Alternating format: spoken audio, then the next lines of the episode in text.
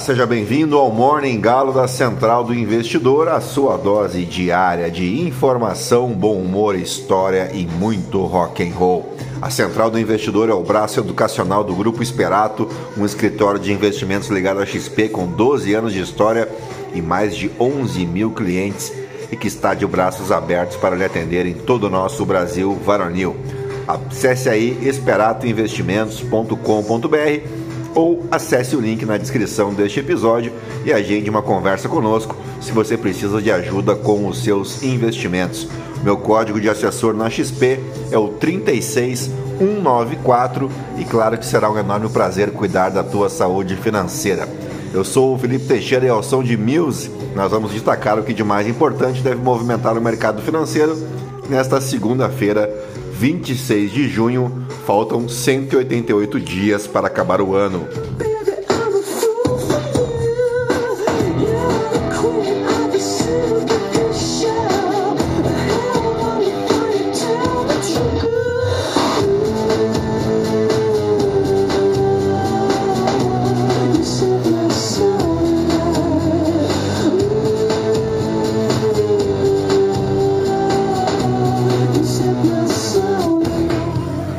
Muito bem, são 5 horas e 55 minutos, 14 graus aqui em Itapema. Hoje é Dia Internacional contra o Abuso e Tráfico Ilícito de Drogas. Também é Dia das Nações Unidas do apoio às vítimas de tortura. A tortura é considerada uma violação flagrante dos direitos humanos e é proibida por tratados internacionais. E o Dia das Nações Unidas do apoio às vítimas de tortura serve como um lembrete para os governos, organizações não governamentais e a sociedade em geral de que é fundamental garantir a ampla defesa né, e que os direitos humanos sejam respeitados e que as vítimas de tortura recebam apoio, justiça e reparações adequadas. Aproveito para te lembrar que no Brasil a Constituição Federal de 1988 não apenas proíbe a tortura, como estabelece que ela é considerada um crime inafiançável e insuscetível de graça ou anistia. Isso significa que, de acordo com a legislação brasileira, aqueles acusados de tortura não podem obter liberdade mediante pagamento de fiança enquanto aguardam julgamento. Se você apoia essa prática nojenta, abjeta, cruel e covarde, faça o favor de ouvir outro podcast bem longe daqui, né? E cuidado que no Brasil, onde uma boa parcela da população defende com unhas e dentes um golpe de Estado, se você apoiar a tortura assim, publicamente, né, corre o sério risco de acabar virando presidente, né? Se é que você me entende. Bem, também é Dia Mundial das Cartas, aliás, da Carta das Nações Unidas, em referência à assinatura ocorrida nesta data 26 de junho em 1945, ano em que você sabe teve fim a Segunda Guerra Mundial. A Carta das Nações Unidas é ainda o documento fundador da ONU e estabelece os princípios e objetivos desta organização internacional. Ela foi assinada por 50 países na Conferência das Nações Unidas, realizada em São Francisco, nos Estados Unidos, com o objetivo de promover a paz, a cooperação internacional e a defesa dos direitos, entre eles o direito de não ser torturado. Registre-se. O documento estabelece os propósitos da ONU, os direitos e deveres dos Estados-membros, os princípios de resoluções de conflitos, a estrutura e a res as responsabilidades dos órgãos da organização, entre outros aspectos. Aqui no Brasil é dia da aviação de busca e salvamento que desempenha um papel fundamental na localização e no resgate de pessoas em situações de emergência, como acidentes aéreos, naufrágios, desastres naturais, entre outros, incluindo bilionários que desejam ver os destroços do Titanic em um submarino, como bem vimos aí nos últimos dias. Também é dia do professor de geografia aqui no Brasil, em homenagem a uma importante figura da geografia, geografia brasileira, Milton Santos, renomado geógrafo brasileiro, reconhecido nacional e internacionalmente por suas contribuições para a geografia e seus estudos sobre a relação entre o espaço e a sociedade. E também para você não falar bobagens e não passar algumas vergonhas por aí, como por exemplo mandar um beijo para a cidade de Pernambuco, né, como fez uma certa figura pública recentemente, na é verdade. Aliás, se tu sair por aí dizendo que Pernambuco é uma cidade, você também corre o risco seríssimo de virar presidente aqui no Brasil. Mas vamos em frente porque hoje é aniversário da cidade de Umuarama, lá no Paraná, e da cidade de Poções, na Bahia. E agora sim, depois de embevecer vocês com tanto conhecimento, vamos direto ao que interessa. Mas antes, se você curte o nosso podcast aqui, indique para um amigo, uma amiga. E não esqueça de clicar ali no coraçãozinho para seguir o nosso podcast e avaliar a gente com as 5 estrelas no Spotify para a gente seguir produzindo esse conteúdo diário para vocês. E era isso, né? Uh, dito isso, gentalha, gentalha, gentalha, vamos operar.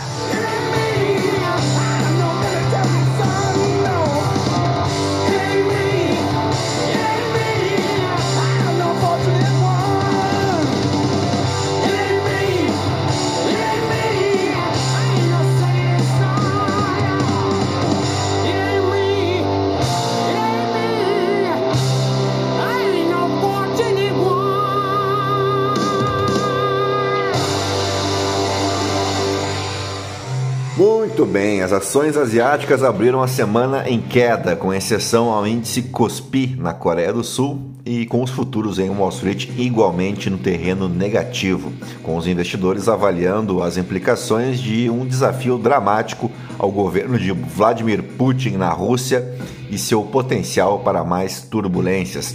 O chefe do grupo mercenário Wagner Levigny Prigozhin afirmou no sábado que havia ordenado que as suas tropas parassem a marcha para Moscou e voltassem para suas posições uh, na Ucrânia para evitar um derramamento de sangue. Segundo Prigozhin, o grupo chegou a ficar a 200 quilômetros da capital Moscou e esteve presente nas regiões de Rostov, Voronezh e Lipsk as ações da produtora russa de alumínio United Russell International, que oferecem algumas dicas sobre o apetite pelos ativos do país por meio de títulos negociados em Hong Kong, caíram até 6,5%. Os futuros do S&P 500 operam em queda depois que as ações dos Estados Unidos registraram sua pior semana desde março. A ansiedade tem aumentado nos mercados de ações uh, de que os bancos centrais terão que aumentar as taxas de juros para conter a inflação e, no processo, empurrar a economia para a recessão. Na Ásia, o iene se fortaleceu depois que o principal funcionário da Casa da Moeda do Japão disse que não descartaria nenhuma opção para lidar com as questões monetárias de forma adequada. O iene se desvalorizou na semana passada para o seu ponto mais fraco desde novembro, depois que os dados do PMI, mais fracos do que o esperado na Europa e nos Estados Unidos, alimentaram os temores de que a economia global possa estar sucumbindo à pressão das taxas de juros mais altas. O yuan offshore flutuou apesar da China definir sua taxa de referência diária para a moeda em um nível uh, mais forte do que esperado para diminuir sua queda. Bueno, por aqui, após a decisão do Comitê de Política Monetária em manter a taxa básica de juros, a Selic, em 13,75% ao ano, os agentes financeiros voltam seus olhares para a reunião de 29 de junho, agora quinta-feira, do Conselho Monetário Nacional. E a pauta é a meta de inflação. A expectativa é de que a meta para os próximos anos, que é de 3%, e a margem de tolerância, de 1,5 ponto percentual, sejam mantidas, apesar da fala do presidente Luiz Inácio Lula da Silva ameaçando aumentos. O ministro da Fazenda, Fernando Haddad, também diz querer implantar um calendário móvel. Em vez de considerar o final do ano para atingir a meta, o objetivo seria perseguido num período mais longo, ou seja, assim o Banco Central poderia ser mais suave e gradual na aplicação da política monetária. Ele já havia dito em maio que a oportunidade para fazer essa mudança era agora. Se uma meta for delimitada em 3%, por exemplo, ela poderia não ser mais revisada por reuniões do CMN até o fim do mandato. Isso retiraria do mercado incerteza sobre alterações bruscas do governo nesse objetivo. Poderia ainda diminuir a pressão na taxa de juros futuros e permitir ao Banco Central ser menos duro na manutenção dos juros altos. E dito isso, vamos às principais manchetes dos portais de notícia no Brasil e no mundo, ao som de Chico Science e Nação Zumbi.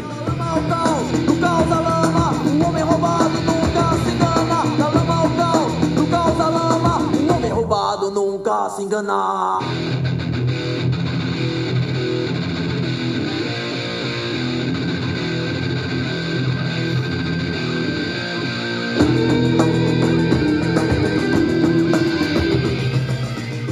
Bem, começamos pelo Estadão. Como Google e Facebook derrubaram a PL das fake news, lobby em gabinetes na Câmara, postagens em buscador e pressão sobre evangélicos fizeram parte da estratégia das Big Techs. Tabata Amaral diz estar frustrada com decisões do governo Lula. Caberá a mim ser a chata. Motim joga luz sobre luta pelo poder na Rússia e Washington teme imprevisível Putin. Leia análise. A longa batalha de API pela reforma tributária enfim se aproxima de um desfecho. Lira emprega em estatal, enteada, primos e aliados. Salários somam 128 mil reais por mês. Presidente da Câmara controla principais cargos da CBTU que tem orçamento de 1,3 bilhão de reais. Plano diretor de São Paulo, Câmara deve votar o projeto hoje. Entenda principal principal ponto, principais pontos, né? Obras do Tatuzão da linha 6 interditam a avenida e afetam prédios na zona norte de São Paulo. Alunos desistem da faculdade do Brasil porque TI tem um dos maiores abandonos Sistemas de inteligência artificial desenvolvem habilidades imprevisíveis. Ciência não sabe o motivo. Vamos para a Folha de São Paulo. Estratégia de Bolsonaro no TSE contesta a prova e tira peso de fala a embaixadores. Lula mantém sob sigilo relatórios de inteligência sobre atos de junho de 2013. O governo Lula gastou 7,3 milhões com hospedagem nas viagens ao exterior. Planalto ressalta a atração de investimentos e restabelecimento das relações diplomáticas. Fome atinge o dobro de lares chefiados por pessoas pretas na comparação com brancas. Vice une máquina estadual e municipal em Curitiba para 2024 e oposição vive dilema. Sem Deltan, neto de ex-governador consolida pré-candidatura com apoio de Ratinho Júnior. Kit robótica, alvo da Polícia Federal, rende medalhas em Olimpíadas e impacta alunos em Alagoas. Solo sede com passagem do Tatuzão por obra do metrô de São Paulo e a avenida é interditada. INSS começa a pagar a segunda parcela do 13º dos aposentados nesta segunda-feira. Propostas ao orçamento vão de mercado para cannabis a proibição de banheiro unissex. O governo federal está recebendo sugestões para o, o próximo plano plurianual. Vamos para o valor econômico. Rebelião não fere de morte Putin, mas rumo da guerra na Ucrânia é incerto, avaliam especialistas. Embaixada recomenda a quem vive na Rússia evitar viagens e aglomerações. Bolsa Família entra em acordo Planalto Lira. Inflação no Brasil atrai atenções em semana tensa. Vinho encalha em adegas europeias com consumidor apertado. Qualicorp terá novo presidente, segundo fontes. Confira o perfil. Uh, cresce interesse por microapartamentos de até 30 metros quadrados nas principais cidades do país. Passada a pandemia, construtoras miram na classe média e apostam em imóveis com boa localização. Com possibilidade de condenação, apoiadores de Bolsonaro adotam um discurso menos radical. Tarcísio desponta como principal nome da direita para 2026 e PL quer se fortalecer. Bolsonaro deu uma aula de inelegibilidade, diz idealizador da lei da ficha limpa. Como uma rebelião na Rússia se desenrolou ao longo de 36 horas. Mais de 2,5 milhões de crianças sem creche. Perdi emprego, diz mãe. O que Palocci diz ao mercado sobre o primeiro semestre de Haddad, a coluna da Bela Megali. Lauro Jardim, arcabouço fiscal, Câmara vai ignorar as alterações feitas pelo Senado. Lula deve arbitrar sobre o Ministério do Turismo e verbas de emendas. Rio pode ter dengue no inverno e doença deve subir a serra no verão. Uh, Vamos para o Poder 360. Proposta do Brasil para compras governamentais com União Europeia tem três eixos. Após Copom, mercado volta olhares para deflação de junho e Conselho Monetário Nacional. Despesas pessoais são pagas com renda própria, diz Arthur Lira. Deltan Dallagnol retorna ao Brasil, abre aspas, para tristeza da esquerda. Secretário do Tesouro critica subsídio a grandes empresas. Tributar paraísos fiscais pode assegurar 30 bilhões de reais. Uh, Tiago de Moraes Vicente é o novo presidente da Progenéricos, a tumultuada história da mídia pública. CPI do 8 de janeiro houve na terça coronel que sugeriu golpe de Estado. Mercado cambial da China transaciona 3,09 trilhões de reais, aliás, de dólares em maio.